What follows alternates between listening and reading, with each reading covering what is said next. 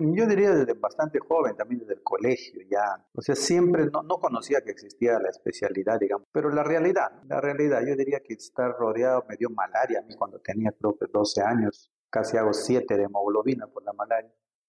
Y entonces cuando llegué a la universidad también era pues el charapa, ¿no? O sea, nosotros pues ahí somos los charapa cuando vamos a Lima. Y el charapa debía saber todo lo que era enfermedades tropicales, o sea, era casi una obligación, saber de parásitos, saber de malaria.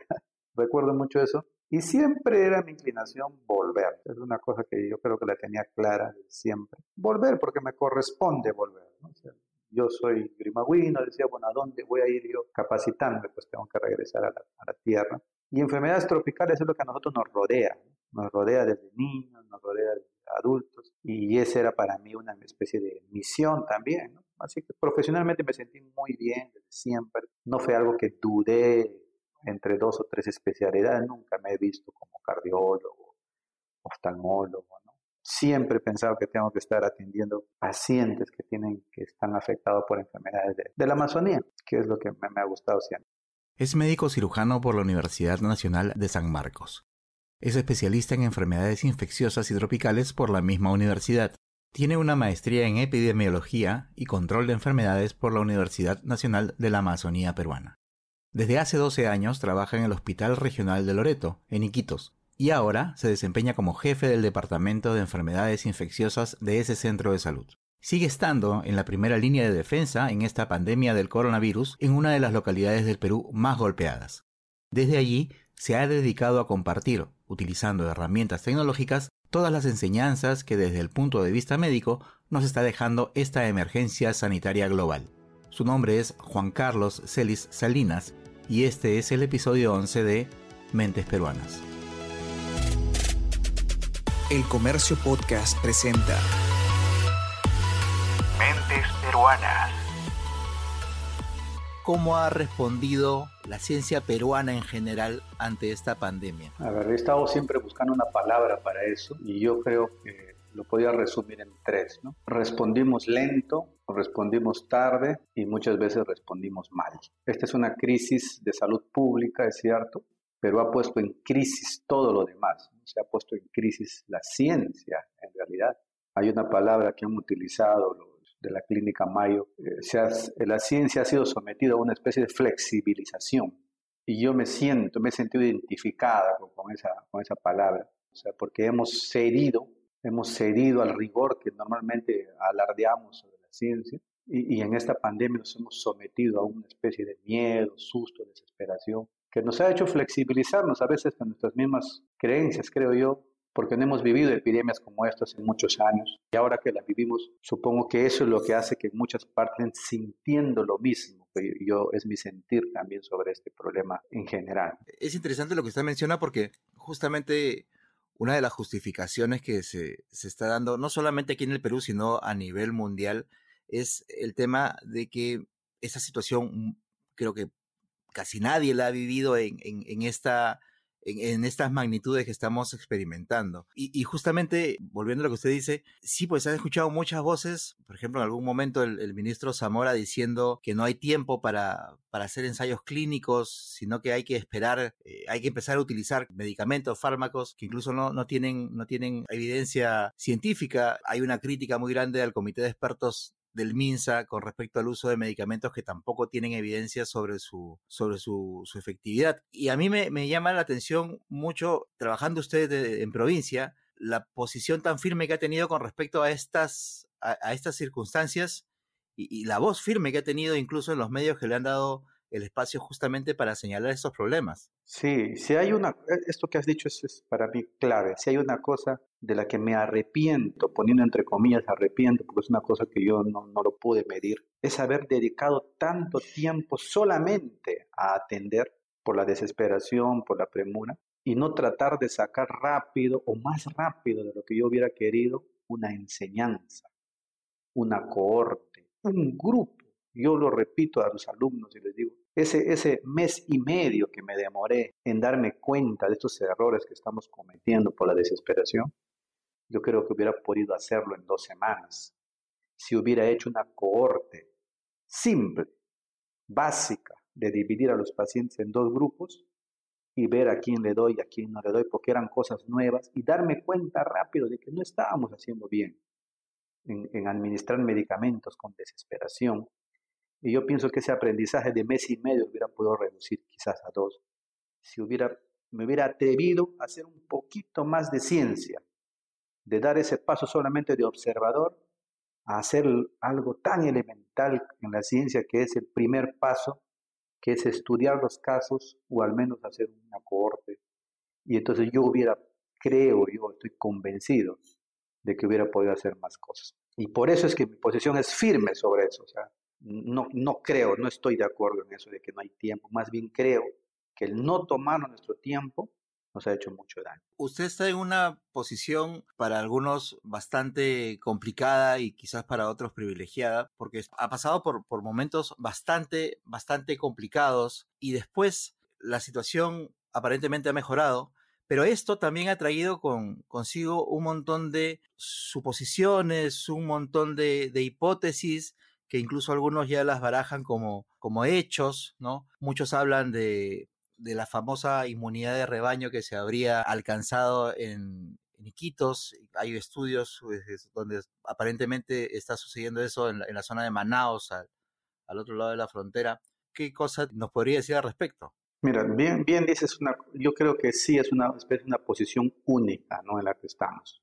Y lo resumo así porque ya me he aproximado a esta, a esta especie de pregunta de por qué algunos me dicen, tú, tú hablas con firmeza, y yo mismo me pregunto por qué yo hablo así. Porque estar en la realidad me da una posición realmente única. Y yo una de las críticas que me hago y hago también a, todos los médicos y, sobre todo a los que han dirigido desde un aspecto más general el ministerio, la pandemia, es que nunca han aterrizado en la realidad. Si es, si es una enfermedad nueva, ahora es fácil decirlo, como un general después de la batalla, pero cuando es una enfermedad nueva, tienes que recoger datos del campo. Y es la única forma en que tú puedes aprender ese ensayo y error. Ponerse a filosofar o, como digo yo, agarrar solamente datos del extranjero y estar preocupados por el R0, estar preocupados por los, los datos que vienen de otros lugares del mundo, yo creo que no ha sido lo correcto. Yo creo que sí es fundamental. Yo me he estado alimentando todos los días de la información que sale gracias a la tecnología, a las redes, pero estar en la realidad me da un punto más, me da esa visión general de lo que es no solamente el dato, el número, la proyección, sino de lo que estás viviendo. Entonces eso es lo que yo reclamo hasta el día de hoy al Ministerio de Salud y a todos los que hablan de la pandemia, que está muy bien, a los que quieren proyectarse. Entonces yo digo, mientras no aterricen los datos de una enfermedad nueva en la realidad, entonces no podemos hacer eso. O sea, yo creo que ahí es donde fallan.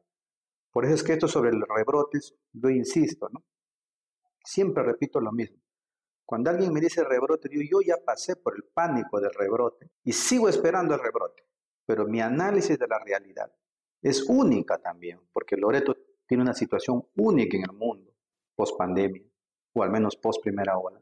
Y estar acá todos los días me da una situación única, es una opinión que creo que se debería considerar, porque nunca a mí me yo he insistido, hasta me llegó a hablar con un asesor de ministro por, por WhatsApp de la ministra, le dije, tengo algunas cosas, quisiera compartir con ustedes, quisiera que me escuchen. Este, me dijo, sí, doctor, le vamos a llamar. Y bueno, yo también estaba batallando, no tenía ni, no me sobraba el tiempo, pero yo tenía una necesidad de hablar, de decir, y pensaba que era en ellos, de, de verdad que lo insistí en algún momento, pero después me di cuenta que que están en otro ritmo y entiendo que ellos también deben estar colapsados. Quiero entender de que mirar al suelo ya no es mucho tiempo para ellos porque también están abrumados. Pero esa perspectiva que tú dices de estar abajo, yo creo que no se ha tomado hasta el día de hoy todavía. Y, ahí hay una situación también única con respecto no solo a mí, sino al equipo de enfermedades infecciosas que hemos luchado acá, a Loreto en general. Pero a partir de los datos, como le decía, muchos empiezan a cruzarla con información de afuera, a cruzarla con, con conceptos epidemiológicos y hablan de la posibilidad de, esta famosa inmunidad de rebaño. ¿Usted cree que se haya alcanzado, que sea cierta, que, en realidad no, no, no va por ahí la cosa? Yo creo que el concepto básico que todo el mundo lo dice, pero hay que insistirlo, es de que en este enfermo no te puedes proyectar mucho. O sea, hay que estar claros que más de 11 meses no podemos hablar y Quito ya tiene seis y medio y ya era momento de que haya una segunda ola. Y esta situación única del 70% que ya se ha verificado, a mí me... Yo a veces lo digo como broma, pero quisiera ser este, franco en eso. ¿no? yo ya vengo esperando una segunda ola. de hecho, lo he pensado mucho hace como tres meses atrás, pero lo resumo así, ¿no? Yo esperaría hasta de repente una mini ola, una olita. No lo hemos tenido. Y cada vez veo menos casos. Los casos lo tenemos. O sea, cuando alguien me escucha, a veces me han criticado diciendo, triunfalista. Yo veo más o menos cinco casos nuevos al día solamente en mi hospital. Todavía tenemos gente que se hospitaliza con neumonía COVID. Ahorita tengo dos, por ejemplo. Pero ya llevo en este plan ya dos meses, ¿no? O sea, como aquí esperando, porque aquí en Iquitos, ese es el otro punto del análisis, este, no, es que, no es que estemos pues en Wuhan y la gente esté guardando y de repente va a salir y generar una segunda ola. Acá si es que no hacen fiesta de 5.000 personas, es porque esa parte sería muy escandalosa, pero tú pasas por Iquitos y la gente parece una vida ya prácticamente normal. Entonces yo viendo esa conducta diría, bueno, ya esta ola debió haber venido. Entonces especulo, y ahí viene la parte también que hay que considerar un especulativo, es que no es posible ya una ola grande porque tenemos este 70% que lo verifico yo en la realidad todos los días, y el hospital, que es un reflejo de lo que está pasando afuera, me dice lo mismo. Yo me ratifico en que no espero una segunda ola, y si va a haber algo, debe ser algo muy pequeño en lo que se viene con esta nueva reapertura de repente. ¿Y cuántos, cuántos pacientes llegaron a atender ustedes al día en, la, en, la, en el momento más crítico de esa primera ola? Nosotros tenemos el Hospital Regional de Loreto, es un hospital hecho para 220 camas.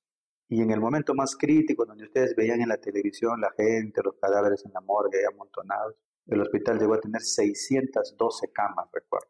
Es un decir camas porque el paciente se hospitaliza, en un documento del cual se hospitaliza, porque estaban en camillas de defensa civil, pues, por los pasadizos, por los consultorios, se abrían zonas. Es un hospital bien grande se abrían zonas ahí donde los consultorios y entonces 612 camas en un hospital de 200. Eso fue nuestro máximo tope. Y por supuesto, mucha gente ya no entraba también para estar el hospital totalmente lleno. Eso fue nuestro momento más, más, más cumbre, digamos de la epidemia. Hoy, si es que se diera una de estas mini olas, como usted calcula que, puede pasar, o, un, brote pequeño, ¿estarían preparados? Le tengo miedo a esa palabra preparados, porque lo mismo dijimos cuando iniciaron los primeros casos, te cuento rápido, y entonces yo siempre decía, preparados estamos como cuando atendemos tuberculosis, le digo yo, ¿no? Atendemos en condiciones no óptimas, pero los atendemos. Sin embargo, en coronavirus yo sí podría decir que ahora estamos mucho mejor porque tenemos dos plantas más de oxígeno, nos han llegado ventiladores que están ahí casi libres, algunos de ellos. Tenemos personal porque tenemos la holgura ya de no tener esa cantidad de casos. Y en esta especie de recuperación del hospital, por ejemplo, no estamos atendiendo ya las atenciones normales que teníamos todavía.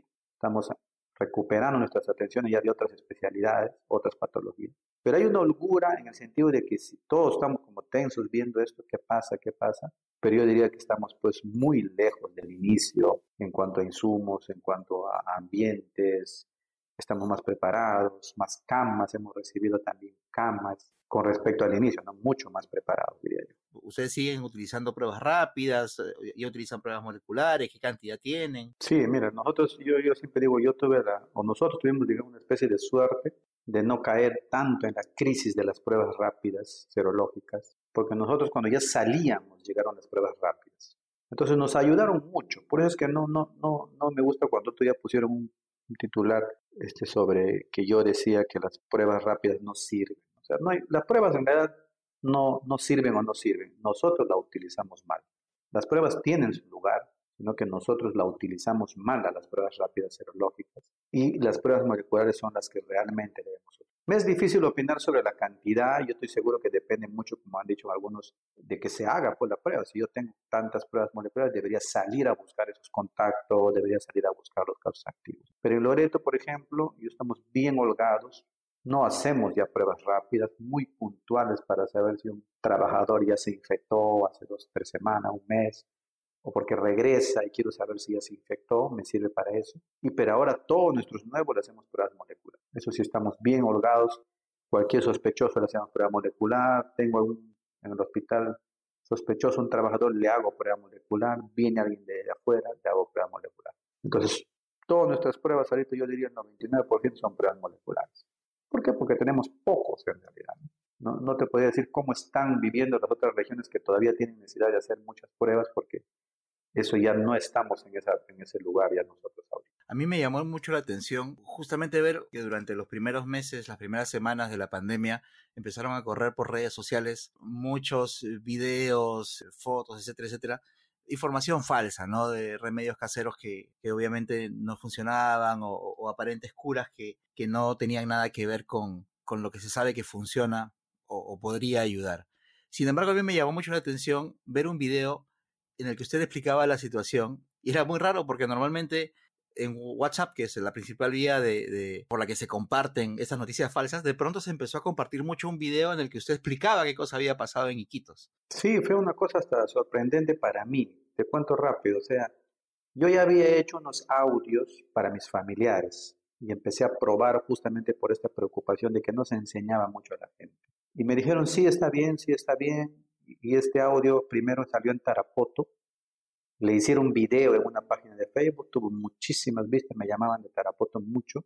Y en ese contexto, cuando ya se estaba difundiendo este de Tarapoto, creo que ya ha sido junio, quincena de junio por ahí, eh, me llama el alcalde de Puno y me invita. Lo, lo, sorprendente fue que él entendió las fases, eso es lo que más me sorprendió, porque yo realmente, los alcaldes realmente envían a alguien o quieren figuretear, digamos así. Yo pero me llamó él mismo, a través de un amigo, me dijo, doctor, quisiera estoy este, interesado porque he entendido su, su audio y quisiera que eso lo transmita. Me dijo inicialmente que era para su municipio. Y yo creo que en ese video me solté porque ya había dado como tres clases anteriores para alumnos y para médicos. Casi el mismo tenor, pero en esta vez como sabía que era para personas que no eran personal de salud, lo hice en un tono más como para personas que no tienen nada que ver con medicina. Y ahí prendió, que fue en Puno. Ese es ese video que circula, yo me enteré después, de todo que estaba en el extranjero, me avisaron que estaban compartiendo. Esa es más o menos la historia de eso. Y creo que justamente la virtud es que trato de explicar en un lenguaje más sencillo sobre todos los errores que habíamos cometido nosotros acá. Y por eso creo que... Y como tú bien dices, ¿no? y como dijeron al otro lado, bueno, así como se comparten cosas malas o que desorientan a la gente, creo que en esta vez fue algo que al menos orientó, o al menos la mayoría de las opiniones son buenas. Justo al, poco tiempo de que se empezó a compartir bastante ese video, apareció una invitación que le había hecho, me parece, un congresista de Moquegua para un, una transmisión, una transmisión en, su programa vía Facebook, en donde estaban promocionando el dióxido de cloro.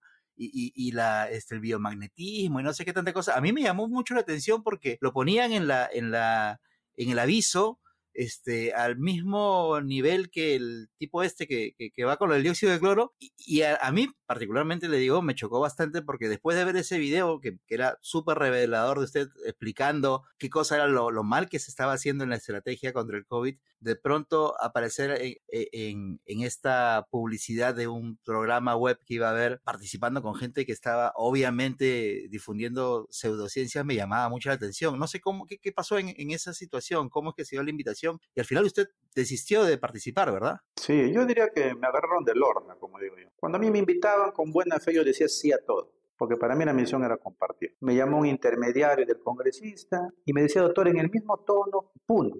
Entonces yo dije, qué bueno, ¿no? Porque otras regiones también quieren. Excelente. Encantado, le dije a su, a su, al coordinador.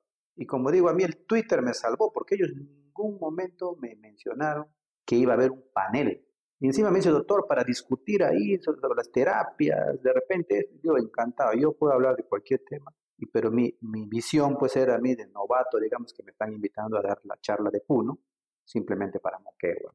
Entonces acepté y, y, felizmente, como digo, el Twitter a veces me salva de cosas, un tuitero me manda, pero como mensaje, y ahí me chocó terriblemente, a mí no, no podía entender, inmediatamente le mandé al coordinador y me dice, no, doctor, lo que pasa es que para discutir discutir el tema y no, le digo, qué pésimo mensaje, no puedes hacer eso. Doctor, le cambiamos el banner, no, le digo, el daño ya está hecho, ¿cómo vas a hacer eso? O sea, el peor, yo lo que siempre le, he dicho a él, el peor mensaje en el peor momento posible. Si de acá a un año quieres hablar de y de cloro, encantado, pero no ahorita, pues, o es confundir a la gente, llevar. Bueno, tuvimos ahí, ya cerramos eso, yo me retiré, digo, no, gracias, está ahí nomás. Primeramente, poner solamente que vamos a discutir sobre biomagnetismo en medio de una pandemia ya, ya es terrible. Y eso fue lo que pasó. Me sorprendieron, yo, como digo, desde ahí ahora ya soy más cauto sobre lo que vamos a hablar, siempre pido de más o menos de qué se trata para no, no caer en eso. ¿Cuál fue la, la carrera a la que postuló? ¿A qué, ¿En qué universidad estudió? ¿Y cuáles han sido las especialidades que, que tiene? Claro, yo, como te decía, soy yurimagüino, hice todo lo primaria, secundaria en Yurimaguas, Jaureguín, un colegio, y de ahí este, postulé a San Marcos. ¿no? Ingresé el año 96 a Medicina Humana y bueno, me gradué el 2002, ya para el 2003, en marzo más o menos nos graduamos. La medicina en San Marcos, todo el pregrado, ya sabes que tenemos un año de serums, que es el 2003, que lo hice en la Amazonía, por acá por Saramiriza, Datén del Marañón, y de ahí inmediatamente postulé a la residencia, ¿no? La residencia es la especialización. Postulé a enfermedades infecciosas, mi intención siempre fue esa, y ingresé pues a, San Marcos también, a través de San Marcos, y mi sede fue el Hospital Edgardo Revaldiati, donde hice la, la, especialidad de infectología, y bueno, de ahí terminaron nomás en el 2007, ya a fines de 2007, el 2008 ya vine acá a Iquitos a trabajar, ¿no? Y desde ahí hasta ahora estoy acá. Y este año y estos meses ya como jefe de departamento de enfermedades infecciosas. ¿Y usted desde chico siempre quiso ser médico o pensaba hacer otra cosa? En realidad sí, yo también me, me han hecho esa pregunta, digo, soy de esos niños que así como te dicen, quieres ser bombero, no sé en qué momento decidí yo ser médico y siempre me fastidiaba con eso. Y me gustó, me gustó la idea, seguí, seguí. Tuve, estuve dos años estudiando zootecnia en Yurimaguas, porque no había posibilidad de viajar y después ya sí se pudo y ya, como te digo, llegué a, San Marcos. Pero sí, siempre mi intención estudiar medicina. E incluso ya cuando estaba en medicina, estudiar juntamente, justamente enfermedades tropicales, que es nuestro, nuestro problema, como decía yo, acá en Amazonía. ¿Y qué tal alumno era, tanto en el colegio como en la universidad? Yo diría un poco de regular para arriba. He estado ahí en la, en la lista de los cinco primeros. En la universidad sí, ¿no? Estaba como a media tabla, mucha gente de todo el país muy inteligente y la bronca estaba más, más abajo en la tabla, de regular, diría yo. Pero en el colegio sí estaba ahí en los tres primeros siempre. ¿Y cuáles eran los cursos que más le gustaban y cuáles le gustaban menos? Matemáticas siempre ha sido muy fuerte, religión ha sido el que menos me gustaba siempre, aunque, aunque tuve un buen momento ahí con un puro español, excelente análisis. Y el resto, bueno, literatura, ¿no? Pero la matemática siempre ha sido lo más este, agradable, diría yo. ¿Cuál ha sido el momento que más lo ha marcado en su vida personal? Yo diría que eso es reciente, muy reciente. Eh, perdí a mi padre hace poco, va a cumplir ya tres años. Este, he perdido a un sobrino. Nunca había tenido tragedias en, mi familia. Eso sucedió los últimos cinco años, diría de mi abuela materna, muchísimos años, 95 años.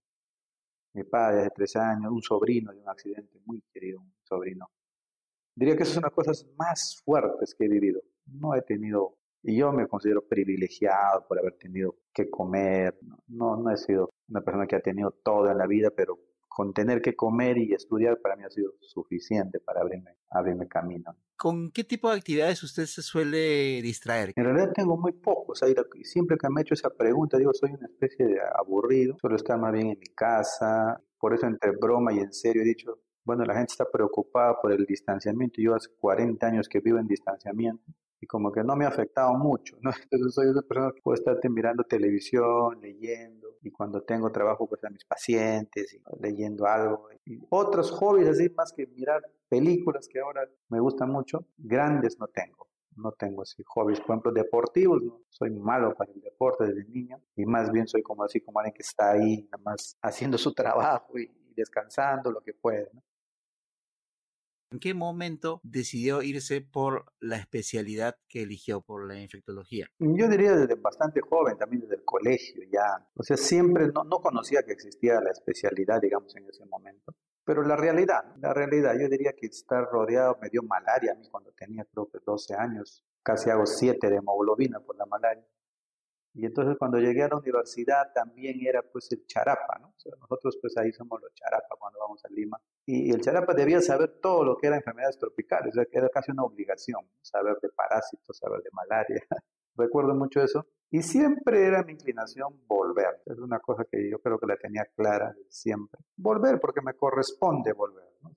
Yo soy grimagüino, decía, bueno, ¿a dónde voy a ir yo capacitándome? Pues tengo que regresar a la, tierra. Y enfermedades tropicales es lo que a nosotros nos rodea, nos rodea desde niños, nos rodea desde adultos, y esa era para mí una especie de misión también, ¿no? Así que profesionalmente me sentí muy bien desde siempre, no fue algo que dudé entre dos o tres especialidades, nunca me he visto como cardiólogo, oftalmólogo, siempre he pensado que tengo que estar atendiendo pacientes que tienen que están afectados por enfermedades de, la Amazonía, que es lo que me, ha gustado siempre. ¿Cuál ha sido el momento que más lo marcó, pero en lo profesional? En lo profesional yo creo que la, la especialidad. Me gustó muchísimo ingresar a San Marcos en la especialidad, fue una emoción bien intensa para mí.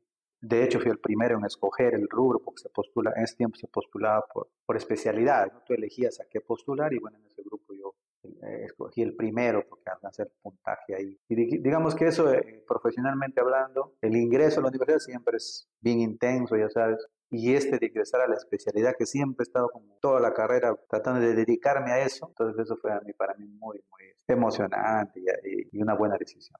¿Qué pasaje de su vida profesional considera que ha sido la más complicada o la más difícil? De repente el momento en el que ha sentido mayor frustración. Yo creo que nada, nada va a superar a este momento, al que vivimos la primera semana de mayo, atendiendo a los compañeros de trabajo, a los colegas, viéndolos morir.